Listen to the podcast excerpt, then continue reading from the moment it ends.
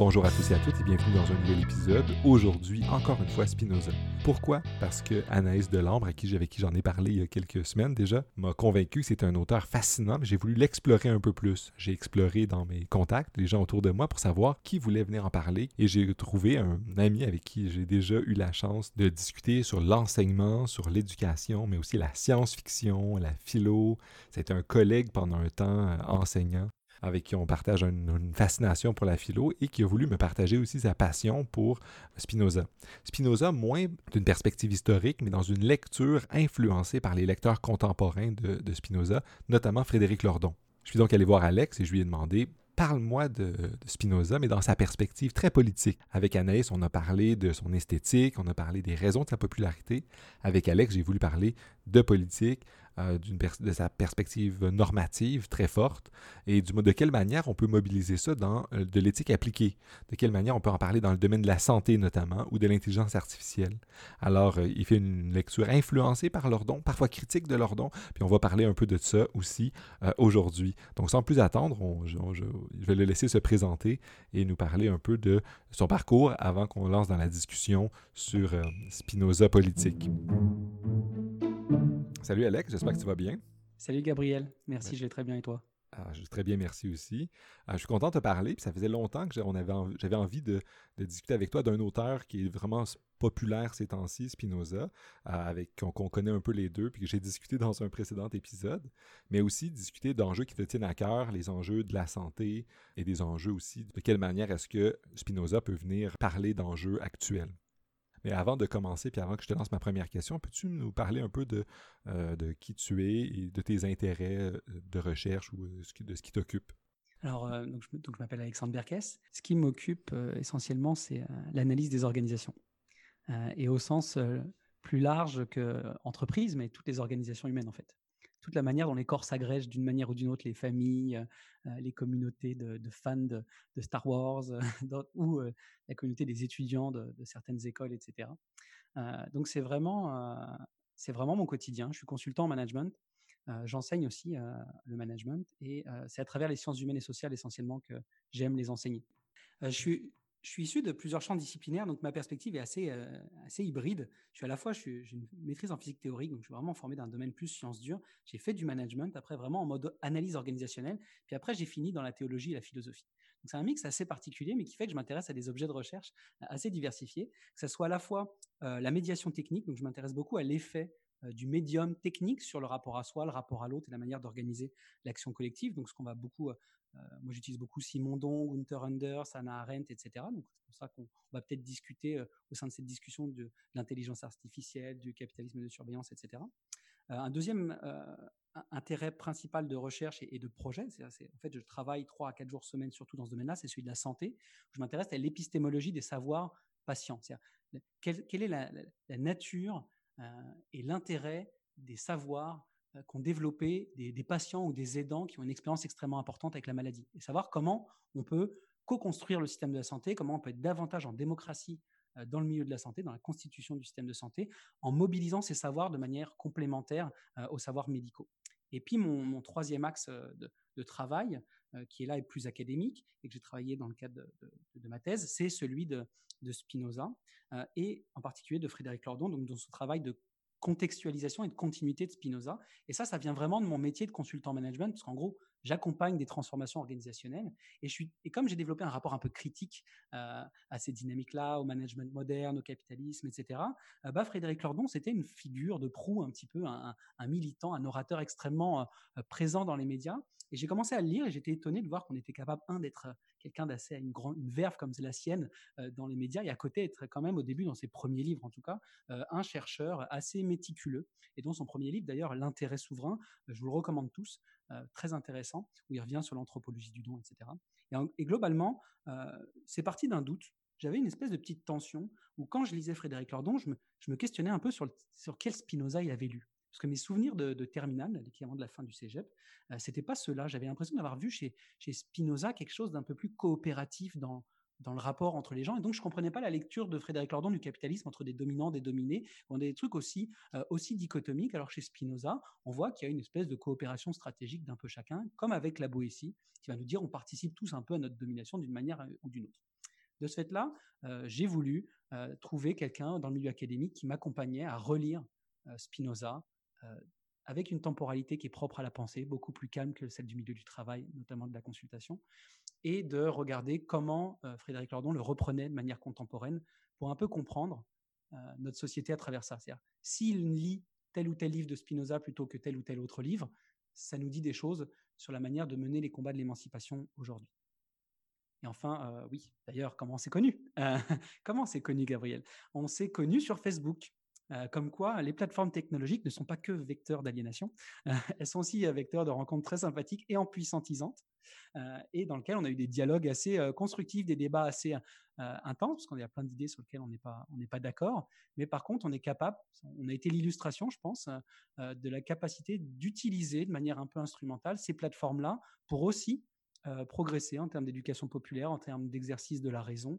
Euh, et, donc, je suis content de t'avoir rencontré là-dessus et d'avoir pu enseigner avec toi, enfin pas avec toi, mais comme toi, euh, le cours de pensée critique à l'université également.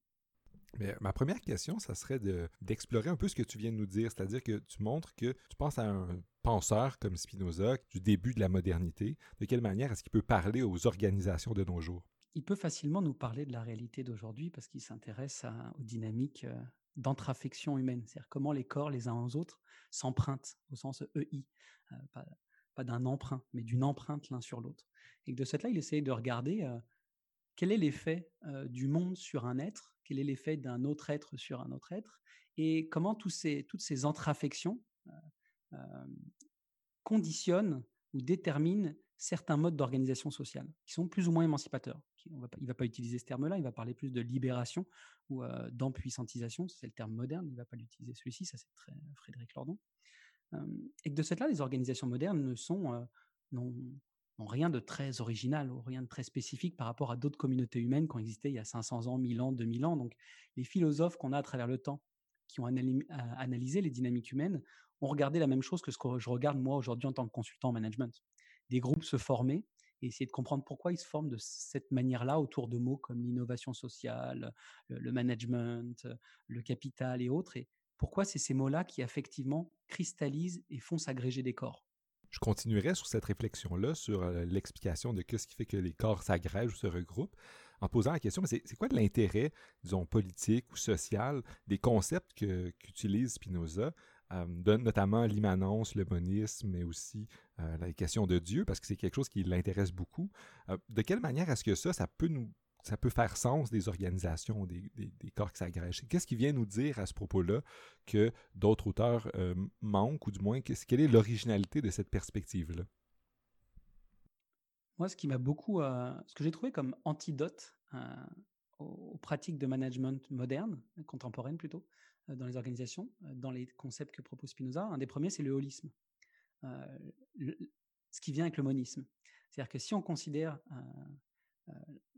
le corps, l'esprit comme n'étant qu'une manière d'exprimer ou d'appréhender une seule et unique substance qui serait la nature naturante, une espèce de bulk complet, un espèce de tout qui, qui fait que nos sociétés ne sont qu'une matérialisation assez contingente, euh, temporaire, particulière de ce tout. C'est comme si on le pliait d'une certaine manière, ça donne la société occidentale capitaliste, tu le plies d'une autre, ça donne une société taoïste. Et que de ce fait-là, l'intérêt de cette pensée-là, de ce qui vient avec le monisme, euh, c'est le holisme, c'est-à-dire de regarder le tout, non pas comme ce qu'on nous propose souvent aujourd'hui euh, du point de vue politique, mais aussi dans les organisations, qui est une lecture qui est propre plutôt à l'individualisme méthodologique.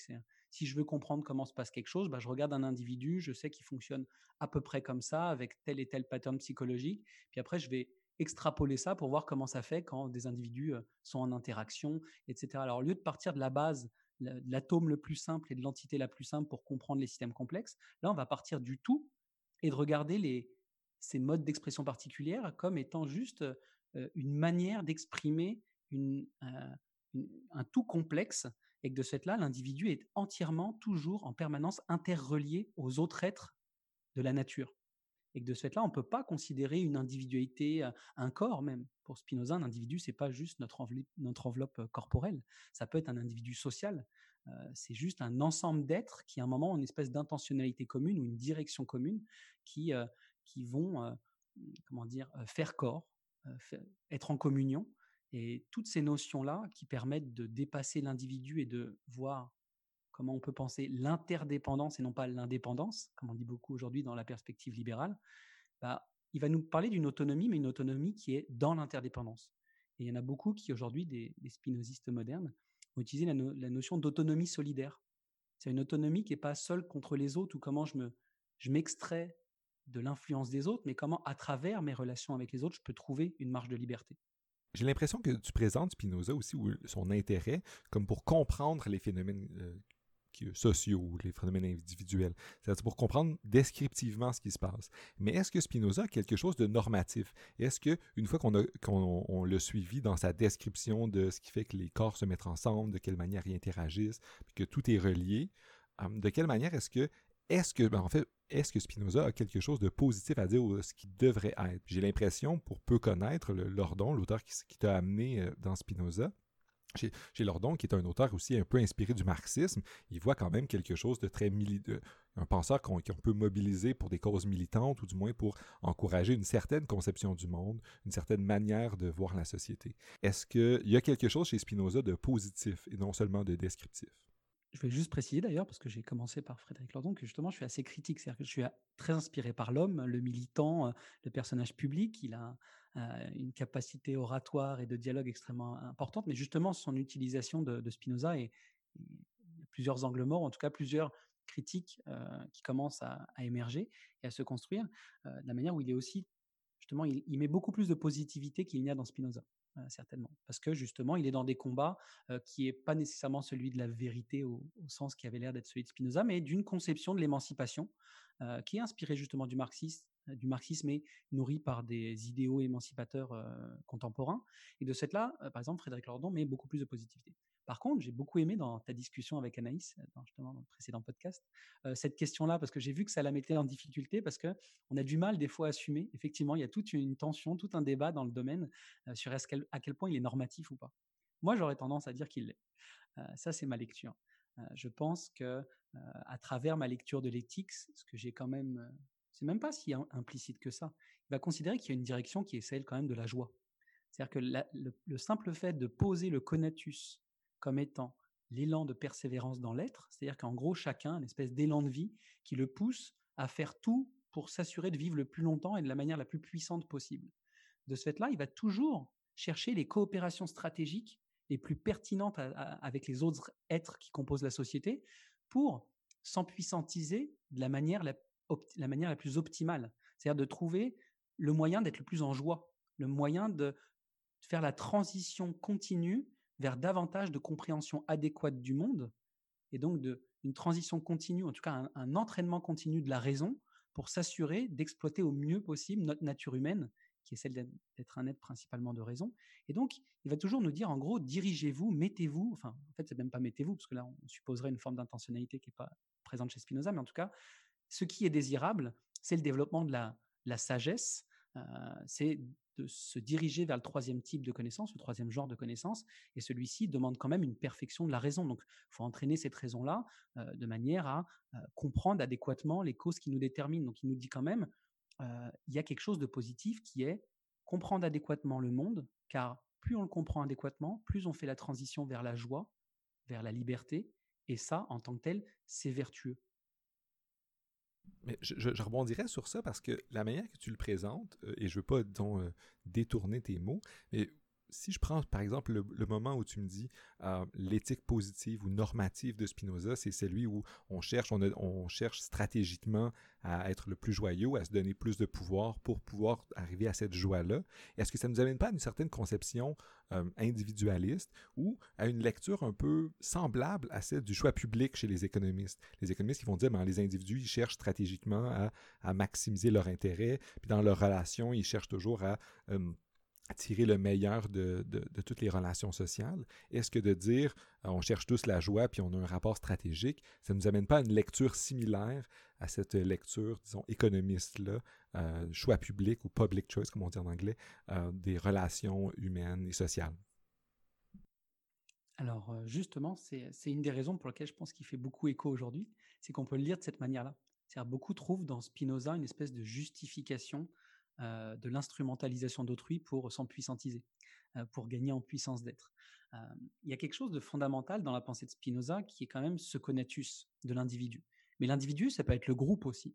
Donc le, le moment où, s'il y a suffisamment de communion des êtres parce qu'il y a coopération stratégique, à un moment, ce tout, par exemple la nation, si on est par exemple la, la conception républicaine de la France est très proche de l'individu social qu'on pourrait des fois euh, lire dans, Spinoza, et que de ce fait-là, et d'ailleurs Alexandre Matéron, un de ses grands commentateurs et lecteurs, l'a proposé, euh, c'est-à-dire de, de, voir cette logique euh, nationale d'un corps social faisant tout, et dont à ce moment-là, en tant que tout, on se retrouve avec la même logique que celle du conatus, c'est de persévérer, d'agir de, manière la plus stratégique possible pour persévérer dans leur aide, c'est-à-dire maintenir la nation française. Donc ça peut se faire quand même à l'échelle collective. Justement, euh, quand je rappelle le postulat du monisme tout à l'heure et du holisme qui, en découle, c'est qu'il y a un postulat d'égoïsme qui est le même que dans celle de la théorie du choix public, c'est-à-dire ça part d'un égoïsme fondamental. Le spinozisme dit tout être animé par son conatus cherche absolument la persévérance dans l'être. Donc il y a un égoïsme fondamental. Ça, c'est commun aux deux. Par contre, c'est pas un individualisme méthodologique.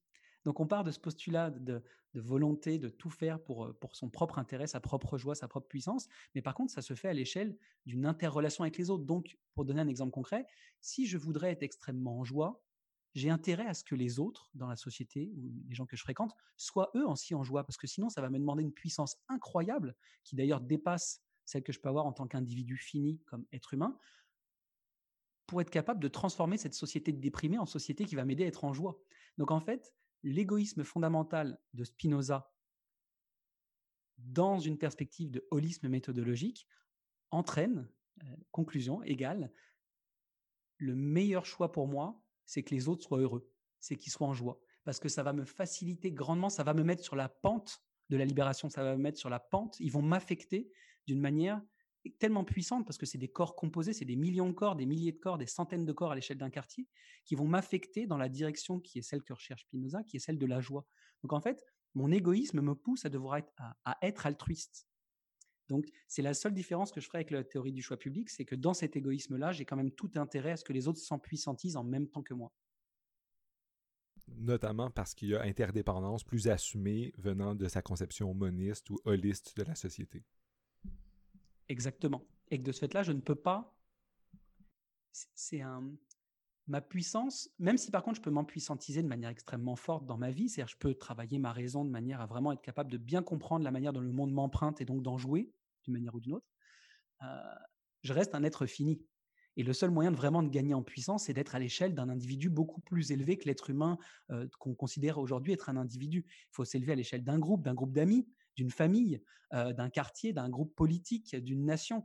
Là, on est capable de s'empuissantiser à, un niveau quantitatif, je parle, largement supérieur à ce qu'un individu seul serait capable de, de faire. Donc, d'une manière, manière encore une fois très conséquentialiste et instrumentale, j'ai tout intérêt à ce que cette empuissantisation soit collective. Je voudrais continuer un peu sur cette question-là de la joie. Um, tu en as sans doute parlé un petit peu, mais j'aimerais qu'on structure autour d'une autre question, à savoir de quelle manière est-ce que l'éthique de Spinoza peut contribuer euh, individuellement à nous apporter cette joie-là? Tu, nous en, tu as parlé un peu en favorisant la, raison, en connaissant les causes qui, nous déterminent. Euh, peux-tu nous en dire un petit peu plus sur de quelle manière est-ce que ça peut euh, nous amener à, à, être plus serein, du moins, ou être plus joyeux? Puis de quelle manière est-ce qu'il peut y avoir des liens avec d'autres approches philosophiques qui ont les visent les mêmes fins? Je pense notamment à quelque chose qui, euh, qui revient toujours ponctuellement dans les réflexions, même publiques, même dans le self-help, notamment les enjeux, les, philosophies du stoïcisme ou de l'épicurisme, qui disent en fait, euh, c'est des philosophies anciennes, qui prédatent Spinoza, qui disait, mais en fait, nous aussi, on cherche la joie, puis pour ça, il faut bien comprendre le monde, il faut bien qu'on comprenne les dynamiques.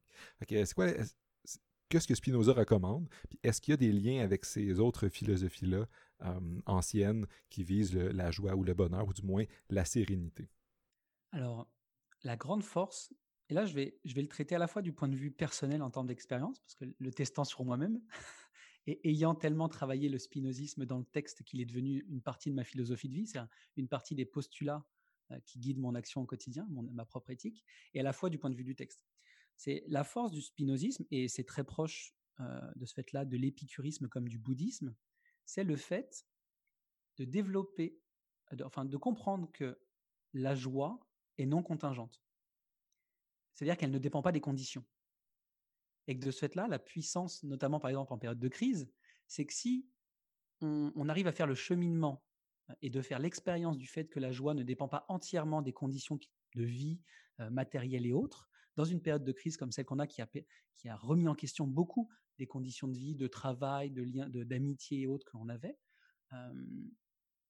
un spinoziste ancré, convaincu, serait certainement beaucoup plus serein face à cette incertitude parce qu'il comprend que, les, que ce qui est source de joie dans la vie ne lui est pas retiré. Il ne se retrouve pas dans un contexte où il n'aura plus accès à ce qui au quotidien le rend joyeux.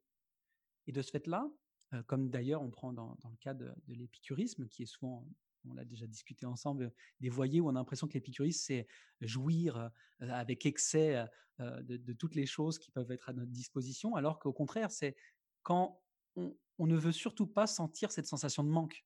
Donc, quel est le meilleur moyen de ne pas sentir euh, cette frustration? Euh, C'est d'avoir les besoins les plus, les plus simples possibles et les plus accessibles. Donc, c'est de se concentrer sur une joie beaucoup plus euh, sereine, simple et accessible universellement. Pour les épicuristes, ça peut être, c'était à l'époque l'eau, le miel et les noix qui étaient à profusion là où ils étaient. Donc, une fois que ça, c'est le cœur de notre vie, bah, l'avantage, c'est que le jour où il n'y a plus de foie gras, bon, là, c'était pas le cas à l'époque, mais c'est pas grave est, à portée de nos mains ce qui apporte notre joie au quotidien. Et bah, pour Spinoza, il essaye de nous faire cheminer par la raison à travers la compréhension que ce qui est source de joie, c'est le développement de notre nature humaine à travers nos interactions avec le monde. Et que de ce fait-là, ce qu'on a enfin juste, c'est un travail extrêmement exigeant et qui demande certaines conditions. ce qu'on a, ce, que ce que l'homme peut faire, c'est de réussir à, comprendre adéquatement le fait que c'est à travers cet élan de vie, cette force d'existence et le fait d'être une partie du tout, c'est de comprendre sa place dans le tout, de comprendre la manière dont le tout nous détermine et d'essayer de trouver du plaisir à travers la manière dont le tout nous fait cheminer dans une direction plutôt que dans une autre. Et que le plaisir et la joie qu'on en retrouve, c'est le fait de comprendre ces déterminations-là. Qu'est-ce qui fait que je vais aller davantage faire des études dans tel domaine? Qu'est-ce qui fait que j'ai quitté l'école parce que je ressentais tel ou tel affect au moment où j'allais à l'école? Et que, ou dans le cas du Covid, euh, un être, par exemple, est, beaucoup plus pourrait, pourrait être tout à fait enfin, infecté par le Covid, développer la maladie associée, euh, mais être en joie, selon Spinoza. C'est pas parce que le corps est malade que forcément on n'est pas en santé. On reviendra peut-être sur le concept. Euh, je peux tout à fait éprouver de la joie dans une situation qui, habituellement, dans le sens commun, on considère être une, situation qui a l'air d'être malheureuse. Et de ce fait-là, il y a un côté très, comment dire, il y a une, espèce de méditation de la vie plutôt que de la mort chez Spinoza, plutôt que de, de ce qui pourrait être menaçant, euh, ce qui pourrait remettre en cause les objets qui ont l'air d'être ceux qui nous procurent du plaisir, euh, le fait de prendre notre voiture pour aller au travail et qu'on aime bien être là-dedans, le fait de pouvoir voir nos amis de telle manière, il nous aide à comprendre qu'on est relié à ces choses-là de manière permanente. Et que de ce fait-là, là, de ce fait-là, pardon, euh, on est capable de développer une sérénité quant à la possibilité continue d'accéder, par la pensée notamment, à ces choses qui sont source de joie. Tu viens d'évoquer notamment la question du soin ou de, trouver la joie dans des circonstances qu'on pourrait considérer comme étant assez difficiles. Hum, peux-tu nous en dire un peu plus? Parce que je sais que tu, te, tu, me, disais, au début que tu étais consultant, mais c'est notamment dans le domaine de la santé. Euh, peux-tu nous dire de quelle manière est-ce qu'on peut prendre ou trouver chez Spinoza euh, des concepts, des idées ou une conception du monde qui nous permettent de penser le soin, penser la vie quand on, on a besoin de soins, on est une personne qui, qui reçoit euh, ces soins-là ou qui souffrent d'une maladie. comment est-ce que Spinoza vient euh, approfondir des réflexions sur, dans ce domaine-là? Spinoza ne traite euh, quasiment pas explicitement cette notion de la santé à travers l'éthique, et encore moins dans, dans les deux autres traités, théologico-politique et traité politique. Ce qu'on peut par contre, c'est partir, et c'est ça la force de, l'éthique par exemple, c'est de partir des axiomes, des définitions, des, propositions de l'éthique pour euh, les, appliquer de manière contingente à, cette réalité particulière qui est celle de la santé, et qui est un terme beaucoup plus moderne. De manière générale, euh, pour, Spinoza, ce qui est un être en santé, euh, c'est un être qui, qui justement chemine, se libère. Se libérer, pour Spinoza, veut dire chemine vers la joie, chemine vers la béatitude, c'est-à-dire en gros pour faire simple, c'est un être qui chemine dans une direction où il est davantage déterminés par des affects actifs, c'est-à-dire la raison, plutôt que des affects passifs, c'est-à-dire les passions. Euh, pour lui, un, être euh, humain, un individu, est toujours déterminé et toujours emprunté par des affects à la fois actifs et passifs. Il n'y a personne qui est 100% déterminé par la raison. Par contre, il nous dit que les êtres qui cheminent davantage vers la libération, vers la joie, vers l'émancipation, sont ceux qui réussissent à faire progresser la proportion des affects actifs par rapport aux affects passifs. Et de ce fait-là, c'est pas le spinozisme, c'est pas non plus euh, euh, s'éloigner entièrement, comme on va dire justement médecin. Le but, c'est de ne pas considérer les émotions. Euh, c'est de s'éloigner de ça et de rester dans le régime de la raison. Premièrement, pour Spinoza, les émotions, les affects, les passions sont toujours présentes. et surtout, en fait, elles sont un matériel extrêmement pertinent pour comprendre notre rapport au monde. C'est un peu psychanalytique. Hein. Il y en a beaucoup qui ont travaillé Freud. Il y a beaucoup de, livres qui font des, parallèles entre Spinoza et Freud pour parler de l'inconscient et de, comprendre les mécanismes qui nous déterminent, que ce soit des patterns psychologiques ou chez Spinoza, euh, ces affects qui nous déterminent. Et de ce fait-là, à chaque plus au contraire mes affections dans la vie sont nombreuses et diversifiées, plus je, plus je traîne, plus je fréquente des gens euh, qui vont générer chez moi des affects diversifiés, hétérogènes, etc., plus j'ai du matériel pour comprendre mon rapport au monde. Donc, ce qui est intéressant là-dedans, c'est que justement, on veut des affects, et même si c'est des passions. Parce que si j'éprouve ces passions, peut-être que mon travail de compréhension sur ces passions, comprendre que ça, ça me met en colère d'entendre tel discours haineux sur tel ou tel euh, type de population, ça va m'aider à comprendre pourquoi ça, pourquoi ça, me provoque cette chose-là.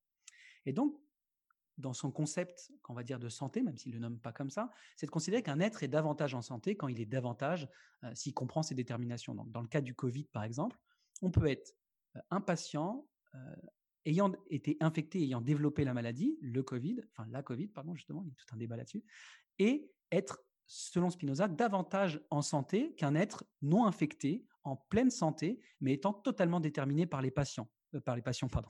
Euh, comme il le dirait, tel un ballot de paille. C'est-à-dire le vent souffle dans une direction, la personne va dans une direction, il souffle dans l'autre direction, il va là-dedans. Donc une, une, saine idée du corps, euh, c'est pas nécessairement l'idée d'un corps en bonne santé. C'est pas parce que j'ai un corps en bonne santé que ma façon de penser ce corps-là sera adéquate, sera la bonne et sera celle qui est euh, qui illustre le fait que je suis dans la bonne direction. Donc Spinoza essaye de nous rappeler toujours cette nécessité de méditer la vie plutôt que la mort. Si je comprends bien, tu dis que Spinoza il nous encourage à augmenter ou à maximiser la quantité d'affect ou d'émotions qu'on vit.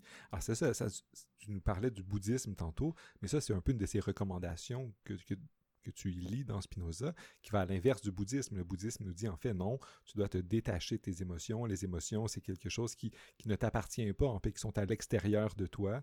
Tu dois découvrir en fait que tu dois chercher le viser le calme. C'est pour ça que c'est une, c'est une philosophie euh, qui favorise beaucoup la pleine conscience ou euh, la distanciation face euh, à ce qu'on expérimente. Mais là, tu nous dis, Spinoza, en fait, ce il nous dit l'inverse. Pour, pour mieux se comprendre, pour mieux se connaître, il faut vivre des expériences pour qu'on puisse développer notre raison, notre connaissance de ce qui, ce qui nous gouverne. Est-ce que c'est à peu près ça? effectivement, ce qui, ce, qui, ce qui différencie beaucoup le spinozisme du bouddhisme, de l'épicurisme, du stoïcisme, etc., c'est non pas la métaphysique sous-jacente, c'est la façon de voir le monde et de considérer que les choses sont en interaction, mais c'est dans la solution. Qu'est-ce qu'on peut faire? Le spinozisme propose quand même un travail un peu plus actif euh, par rapport à par rapport à, ces affects-là et par rapport à la manière dont le monde nous emprunte. Mais ce qui est toujours difficile, c'est qu'il n'y a pas d'intentionnalité ni de libre arbitre non plus chez Spinoza. Euh, de ce fait-là, l'individu qui chemine dans une direction, c'est-à-dire qui, exerce sa raison, euh, si on travaille dans le texte, en fait, c'est que son corps est déjà déterminé à aller dans cette direction-là. C'est-à-dire qu'il traîne dans un environnement corporel et d'idées qui favorise sa pente de libération. Donc il y a quelque chose de, c'est pas comme tiens, je prends conscience de mes déterminations et je décide d'aller dans telle direction qui est euh, de, progresser davantage dans, l'exercice de ma raison. Donc c'est pas non plus, euh, euh, c'est difficile de le dire comme ça, même si on le dit beaucoup, c'est de dire tiens, je vais m'exercer dans telle direction. C'est pas c'est pas aussi simple. On ne pourrait pas reconnaître qu'il y a un espèce de jeu qui déciderait entièrement de la décision que je vais prendre, puisque je suis essentiellement déterminé du point de vue des puissances. C'est-à-dire que la puissance des êtres qui m'entourent, hein, que ce soit les êtres humains, mais comme tous les autres êtres, les animaux, euh, euh, toutes les autres formes d'existence qui existent, enfin qui sont euh, présents sur Terre, leur puissance composée sur moi, la manière dont ils m'affectent, est quantitativement largement supérieure à la mienne. Donc, même si j'avais une certaine intentionnalité, elle s'exercerait face à toutes ces puissances-là, toutes ces forces-là. Donc, il faudrait quand même qu'à un moment, elle soit dans un sens commun avec d'autres êtres pour pouvoir se réaliser réellement et vraiment déterminer dans une direction mon corps aller dans, aller dans une direction de puissantisation.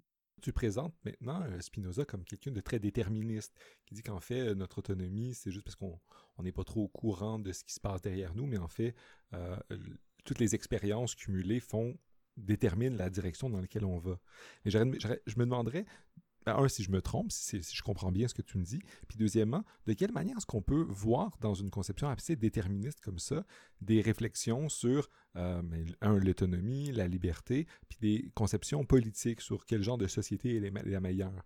Tu as parlé quelquefois de la crise sanitaire qu'on vit en ce moment, de quelle manière est-ce qu'on peut retrouver chez Spinoza des, réponses ou des, éléments de réflexion, mais de quelle manière est-ce que ces éléments de réflexion-là nous permettent de penser euh, la société euh, de après cette crise-là, mais aussi pour penser des enjeux qu'on vit à, l'intérieur même de cette crise-là? Notamment ces temps-ci, on parle de, déconfinement. Euh, ça, ça soulève plein d'enjeux, mais il y a aussi la question de la surveillance avec la technologie. de quelle manière, est-ce que Spinoza a les ressources pour nous faire parler de ça? Au même moment où on le présente comme quelqu'un de déterministe en disant mais on n'a pas vraiment le choix, on va juste être guidé puis poussé par le flot des événements. C'est là que est la grande force et le grand intérêt peu reconnu et peu souligné euh, de Frédéric Lordon par rapport à Spinoza. C'est qu'il fait exactement ressortir la puissance euh, qu'on a mis de côté de la pensée spinoziste euh, par rapport au travail qui a été fait par, par Bourdieu notamment. Euh, qui ne le dit pas explicitement, mais qui a beaucoup lu Spinoza, qui leur prend beaucoup.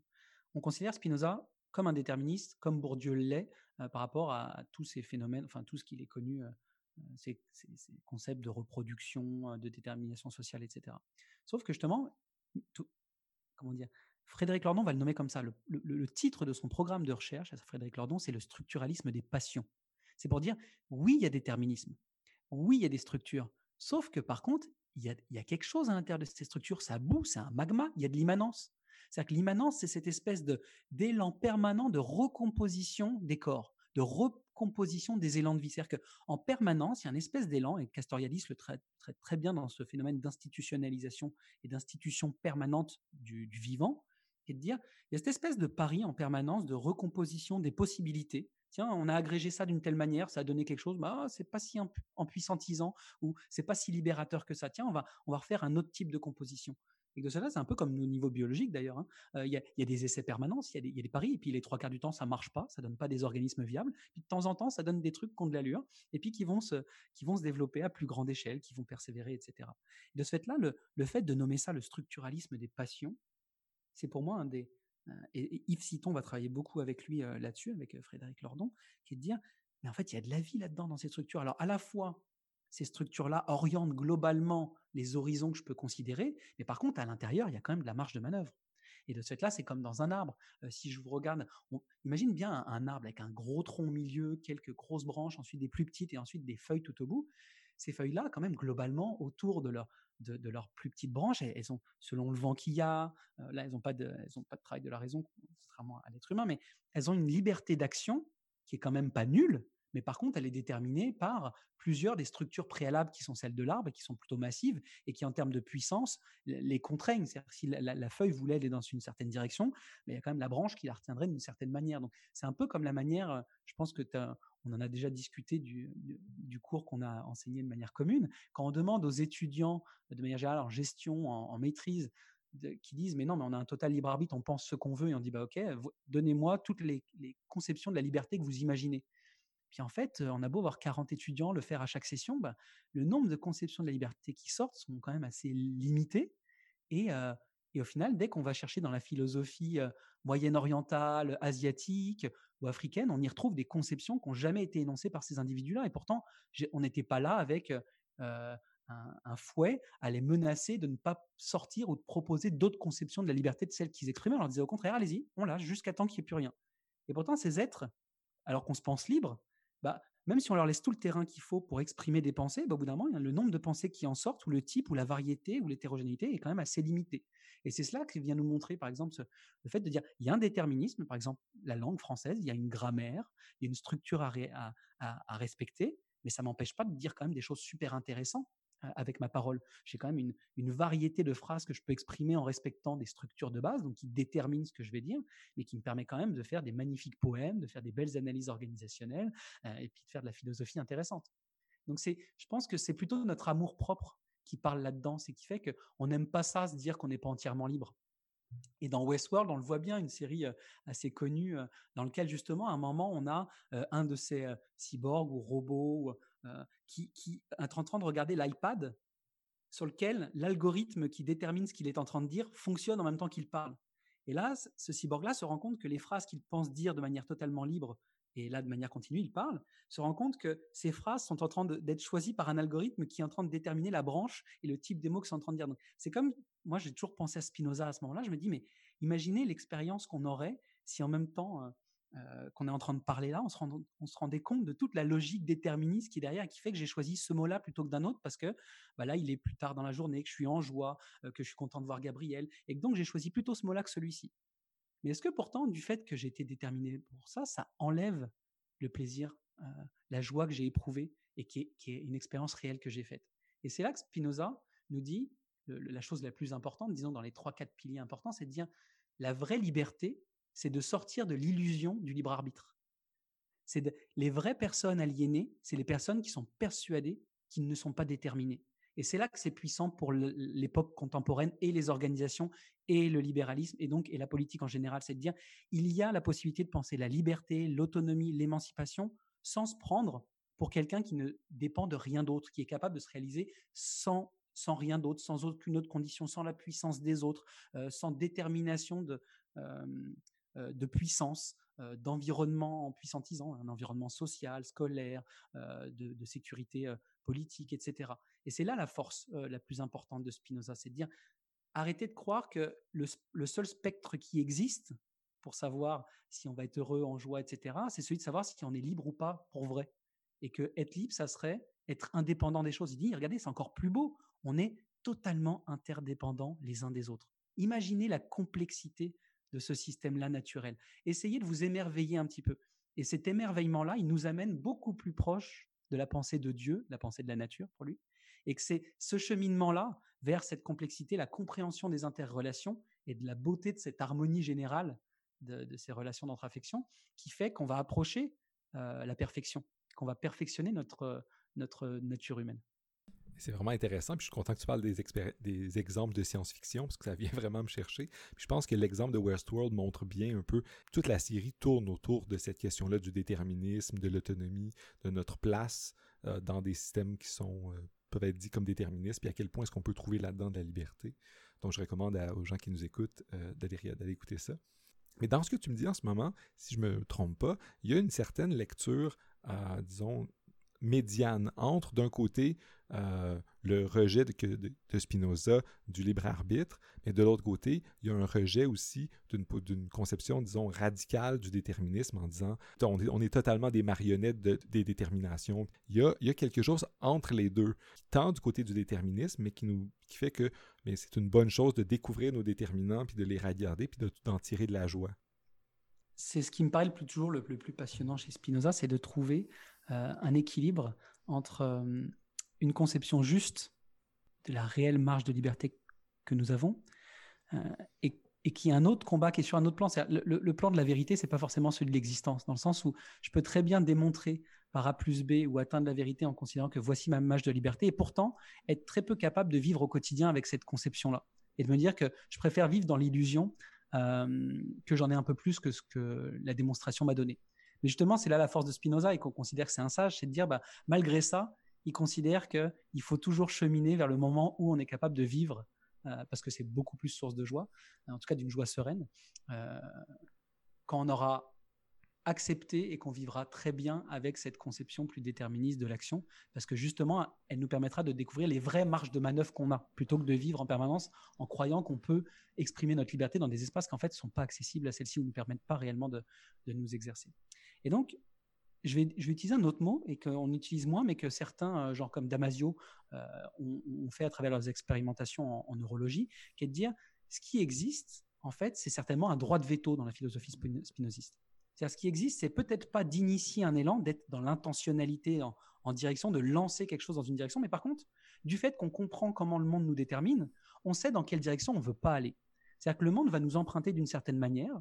Notre ingénium, chez lui, c'est l'espèce de complexe idéal passionnel, c'est-à-dire l'espèce de résultat des sédimentations affectives qu'on a eues à travers la vie. C'est comme ma trajectoire sociobiographique a fait en sorte que je suis modelé d'une certaine manière et donc que le monde m'emprunte d'une certaine manière. Euh, et donc, je vais réagir aux choses extérieures d'une manière différente que toi parce qu'on n'a pas la même trajectoire d'entre-affection à travers notre vie.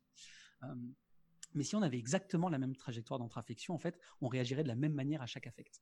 Et en gros, ce qui se passe, c'est de dire, par contre, ce qu'on a peut-être comme possibilité, comme, comme marge de liberté, c'est de dire, tiens, le monde m'affecte de cette manière-là, il est en train de me faire réagir, il est en train de me, me déplacer, me disposer autrement, mais je sais qu'en en me laissant disposer de cette manière-là, en général, je ne fais pas une expérience empuissantisante qui m'amène pas vraiment vers la libération, vers la joie. Est-ce que par contre, je suis capable, du fait de la compréhension adéquate de ce que le monde fait sur moi dans ces conditions-là, de décider de pas aller dans cette direction-là? Je vais quand même être affecté, mais j'ai une espèce de, je renforce la proportion des affects enfin, intérieurs qui vont déterminer l'action. Je vais être davantage déterminé de l'intérieur que de l'extérieur. Ça va être ça la liberté. J'ai quand même cette possibilité. Je suis pas tant que ça une marionnette. Euh, par exemple, il va se battre contre ça pendant des années. Euh, Spinoza, le plus dur combat qu'il aura, ce sera contre notamment contre les rabbins.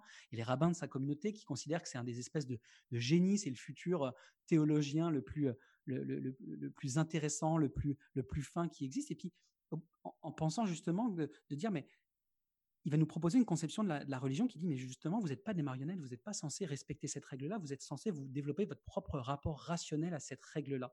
Donc il y a quand même cette marge de dire, je suis pas entièrement déterminé par ces choses-là, je peux me développer un propre rapport, comme par exemple chez les protestants, euh, je peux me développer un rapport personnel au monde, je peux me développer un rapport personnel au cheminement vers Dieu. Et donc ça, c'était juste pour nuancer ce qu'on disait sur le déterminisme là-dedans, c'est-à-dire peut-être qu'on ne parle pas de libre arbitre, mais au moins on parle d'un droit de veto. Donc ça laisse quand même une petite marge sympathique de, liberté. Excellent, je pense que ça clarifie un peu, un peu la compréhension qu'on peut en avoir. Puis maintenant, j'aimerais nous amener sur la question un peu d'éthique appliquée ou de spinozisme appliqué, si tu veux. Hum, de quelle manière est-ce qu'on peut utiliser ces réflexions-là, cette conception-là de la liberté, de l'autonomie, de la recherche de la joie, pour penser des euh, enjeux éthiques et politiques contemporains, euh, disons très, très actuels? Euh, deux exemples, deux cas que je vais te lancer, puis tu, tu attrapes celui qui, qui, te semble le plus fructueux. Il y a la question du déconfinement. On en a déjà parlé un petit peu, puis ça, est-ce que Spinoza a quelque chose à dire sur ce débat-là qu'on vit en ce moment dans l'actualité presque d'aujourd'hui, à savoir est-ce qu'on doit réouvrir nos sociétés, déconfiner euh, les structures euh, sociales. Euh, ça, c'est un enjeu. Est-ce que Spinoza a quelque chose à dire là-dessus? Et ensuite, est-ce que Spinoza a quelque chose à dire de tous les problèmes ou tous les dangers que représente ou les opportunités que représente l'intelligence artificielle? On peut penser en ce moment avec la surveillance de masse qui, qui est un danger lié à la pandémie où des gouvernements commencent à se dire bien on va utiliser des mécanismes de surveillance de masse pour protéger la population pour la santé publique euh, est-ce que Spinoza a quelque chose à dire sur, euh, sur un de ces deux enjeux-là? Alors, pour le premier, ce qu'on, je pense qu'on doit vraiment retenir du spinozisme de manière générale, c'est que est bon tout ce qui est vecteur d'empuissantisation, c'est-à-dire d'autonomisation. Dès qu'on est dans l'infantilisation, dès qu'on impose une règle qu'on doit accepter de manière absurde, ça n'a pas de sens. Ça mène pas à la joie. Ça permet pas à une société de, de grandir, de, d'être, d'être davantage saine et en santé. De ce fait-là, et pas toutes les règles. Hein. C'est pas parce qu'il y a une règle et qu'on respecte une règle qu'on est dans un rapport aliéné, passif la chose. Si c'est une règle qu'on a compris adéquatement et qu'on sait pourquoi on la respecte, euh, elle est tout à fait euh, cohérente, logique et saine à suivre. De ce fait-là, euh, le fait qu'il y ait des règles de confinement ou de déconfinement n'est pas un enjeu et pas une barrière à, l'émancipation. Mais le, le si et seulement si, c'est si on comprend notre rapport à celle-ci.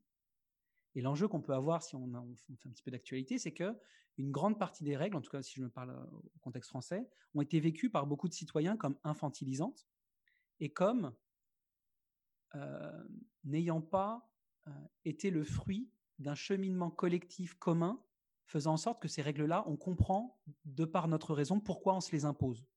et qu'elles ont été imposées de l'extérieur. Donc on est pleinement dans un rapport passif à ce moment-là. Euh, on n'a pas participé, on n'est pas un corps entier à décider de nous imposer ces règles-là. On a un corps extrêmement restreint de personnes, c'est une agrégation de certains corps avec des intérêts particuliers, donc des intérêts de persévérance dans l'être. Je ne parle pas au niveau intérêt qu'on dit aujourd'hui économique, etc., d'influence. Je parle vraiment en termes de une agrégation d'êtres dont le conatus les amène à proposer euh, certaines règles qui correspondent, qui vont augmenter les chances que eux persévèrent dans, l'air, dans leur être. Eux. Parce qu'ils le pensent à partir de ce groupe-là. C'est le mode de pensée de ce mode-là. Et de ce fait-là, les règles, elles sont. C'est même pas de savoir si objectivement ou de manière euh, totalement analytique, elles sont justes ou pas justes. C'est que le simple fait que les individus n'aient pas participé à leur institution, à leur création, à leur émergence, fait en sorte que les individus ne vont pas développer un rapport sain à ces règles-là. Et donc, de ce fait-là, par exemple, vont simplement avoir des effets de, euh, de méfiance, vont, vont développer un rapport critique par défaut, surtout dans la société française, euh, face à ces règles, alors que ça se trouve, dans le contenu, elles sont justes. Donc, on voit pas que déjà, il y a une question de stratégie, c'est que euh, d'où l'intérêt aujourd'hui de toutes les méthodologies de co-construction quand elles sont bien menées, c'est de dire pour qu'un groupe, un groupe d'humains s'applique des règles qui sont vecteurs d'émancipation, il faut qu'elles soient constituées ensemble, parce qu'on va donc de ce fait-là comprendre ensemble comment elles peuvent nous empuissantiser. Et par la discussion qu'on va avoir ensemble, on va trouver les règles qui permettent à chacun de s'empuissantiser de manière optimale.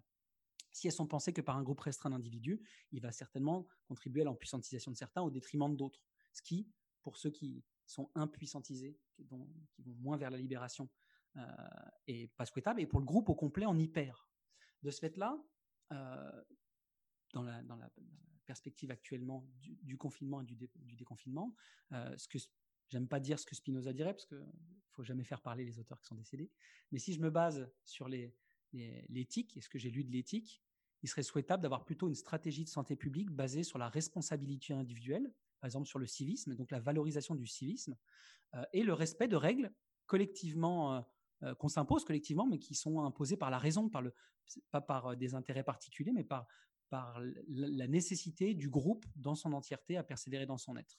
Et de ce fait-là, c'est même pas rentable en termes d'énergie. Imagine le coût de puissance que ça demande en termes de coercition, en termes de symbole affectif, etc., de jouer sur le symbole cristallisé, euh, c'est de la puissance pour Spinoza, de l'autorité de l'État, euh, de l'autorité scientifique, etc., pour contrôler et surveiller l'ensemble des comportements des citoyens.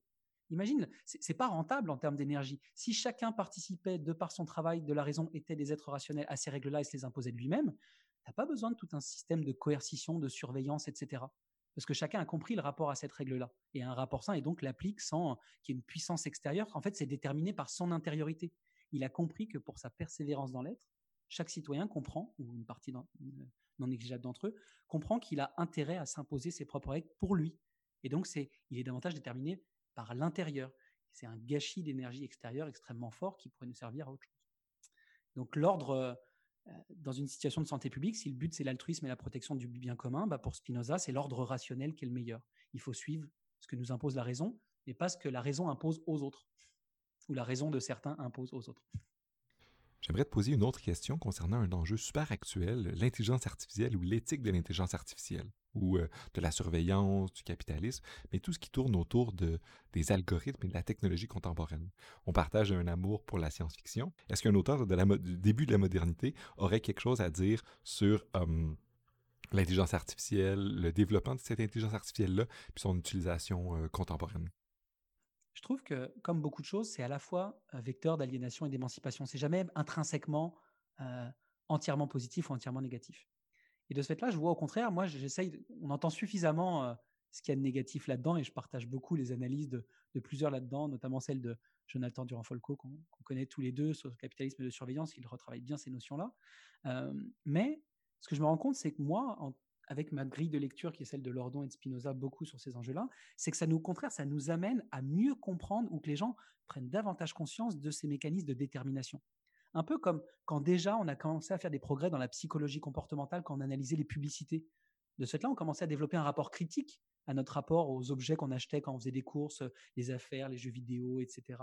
Et de ce fait-là, je trouve qu'on a de plus en plus de questions sur le déterminisme. On a de plus en plus de questions sur la manière dont euh, les informations, la manière dont sur notre mur Facebook les informations apparaissent, comment elles peuvent être davantage vecteurs de joie, comment elles peuvent être davantage vecteurs de tristesse, comment elles peuvent nous rendre insécures, etc. Et de ce fait-là, on passe notre temps, en ce moment, en tout cas beaucoup dans ces médias-là, autour de ces questions-là, à affiner notre compréhension de ce qui modèle, détermine nos représentations qui ensuite performent nos comportements. de cette là, à la limite, je serais euh, assez, euh, je trouve ça potentiellement, en tout cas, un espace et un contexte propice, un, à explorer encore davantage Spinoza et son travail par leur nom, mais surtout pour nous tous, euh, d'émancipation individuelle à travers une compréhension adéquate de ce que les plateformes téléphoniques, euh, euh, les plateformes Internet, euh, ce que les sites web, ce que notre téléphone influence dans nos comportements, dans notre rapport à nous-mêmes, à notre estime de soi, notre rapport à nos enfants, à, nos, à, nos, à et notre rapport à la société. Alors, si je reformule un peu, face notamment à la manipulation qu'on peut imaginer, ou du moins à l'orientation que les médias sociaux peuvent faire de nous, ce que Spinoza viendrait nous dire dans ton, interprétation, ça serait qu'en fait, c'est une bonne chose, juste la première étape serait de prendre conscience de ces mécanismes-là, puis d'essayer de mieux, mieux voir c'est quoi les effets sur notre bonheur, sur nous. Puis ensuite, une fois qu'on a cette compréhension-là juste de, de, la manière dont ça a un effet sur nous. Ensuite, on va pouvoir se poser, poser un jugement à savoir qu'est-ce qui est la meilleure chose pour euh, augmenter notre joie, augmenter notre force, etc. C'est à peu près ça? Exactement. Et c'est pour ça qu'on voit fleurir euh, sur Facebook beaucoup des gens, des fois, qui disent Je vois l'impact qu'a Facebook, par exemple, euh, sur mon comportement, sur mon degré d'attention, sur les choses que je fais. Je vais donc décider pendant un mois d'essayer de faire l'expérience de m'en extraire pour voir si ça change euh, ma joie au quotidien, euh, mon degré d'attention au travail ou quand je fais une lecture de plus de cinq pages, etc. Donc il y a un début euh, assez timide, mais qui est quand même encourageant par rapport à d'autres périodes, où on est capable de, de voir le détermination. C'est là que c'est intéressant d'avoir Spinoza, c'est de ne pas voir toutes ces questions sur la détermination comme des questions très dichotomiques entre ceux qui nous dominent et nous qui sommes dominés, mais d'être capable de dire mais on peut jouer de ça. On, on, peut à travers toutes ces questions-là comprendre davantage comment on navigue à travers ça et se rendre compte que avant même qu'on ait des plateformes Internet, avant même qu'on ait des publicitaires, avant même, on était déjà toujours déterminé euh, par un langage commun qui, juste la langue. On sait que la langue détermine notre rapport au monde. On sait qu'un Allemand, euh, un Chinois, un Français, du fait de la langue, des mots qui existent, prêtent davantage d'attention à des choses qu'à d'autres. On sait que euh, certaines, certains, les Inuits, par exemple, ont 17 mots, enfin 17 termes pour, pour décrire la couleur de la neige parce que dans leur contexte, savoir si la neige va craquer ou pas quand on va passer, donc être capable de voir vraiment le type de neige ou de glace euh, qu'il y a face à moi sur le lac que je dois traverser, c'est une question de survie. Donc là, je vais y investir ma raison, ma puissance d'être pour caractériser ça de manière la plus euh, granulaire, possible, euh, plus que moi qui vis à Montréal ou à Paris ou à Rennes en ce moment, parce que ça ne correspond pas à un, intérêt particulier. Donc ça nous montre à quel point, ce qui serait juste bien, voilà la dernière chose que je voulais dire là-dessus, c'est ça serait bien que par contre, on arrête de croire que ce sont ces systèmes-là technologiques qui sont intrinsèquement vecteurs de détermination et de manipulation. Et qu'en fait, que, l'homme est toujours dans un rapport de détermination au monde. Et ça peut prendre des trucs plus ou moins sophistiqués comme ces plateformes-là. Mais en gros, si on pouvait au moins les utiliser euh, comme un moyen de mieux nous comprendre. Effectivement, mais merci beaucoup. Je pense que ça, clarifie bien, puis ça montre, puis ça, nuance un peu le fait que le réflexe qu'on peut avoir de toujours voir dans une nouvelle technologie quelque chose de radicalement différent, quand ultimement c'est toujours quelque chose qui... Il y a toujours des éléments qui nous déterminent, que ce soit une plateforme ou d'autres phénomènes sociaux, naturels, qui viennent nous affecter.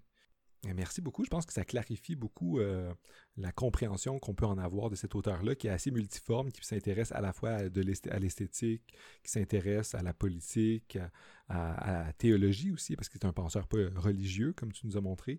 C'est un penseur qui peut, qui a aussi plein de ressources pour penser l'actualité, penser à notre rapport aux technologies, à la chose sociale, à la politique. C'est un auteur assez, euh, assez fécond qui a écrit dans plein de sujets, sur plein de sujets, mais qui est parfois aussi un peu euh, difficile d'accès. Euh, quand j'en ai parlé avec Anaïs, j'avais exprimé le fait que quand je l'ai abordé pour la première fois, c'était un j'essaie de le lire dans le texte, c'était un texte assez difficile quand même parce qu'il utilise un style très géométrique, euh, très qui est moins facile d'accès qu'un texte plus littéraire. Est-ce que tu aurais des recommandations de portes d'entrée dans la pensée multiforme de Spinoza? Alors oui, la première chose à dire, c'est que effectivement, l'éthique est, un livre qui peut, qui peut faire peur et qui décourage beaucoup au début.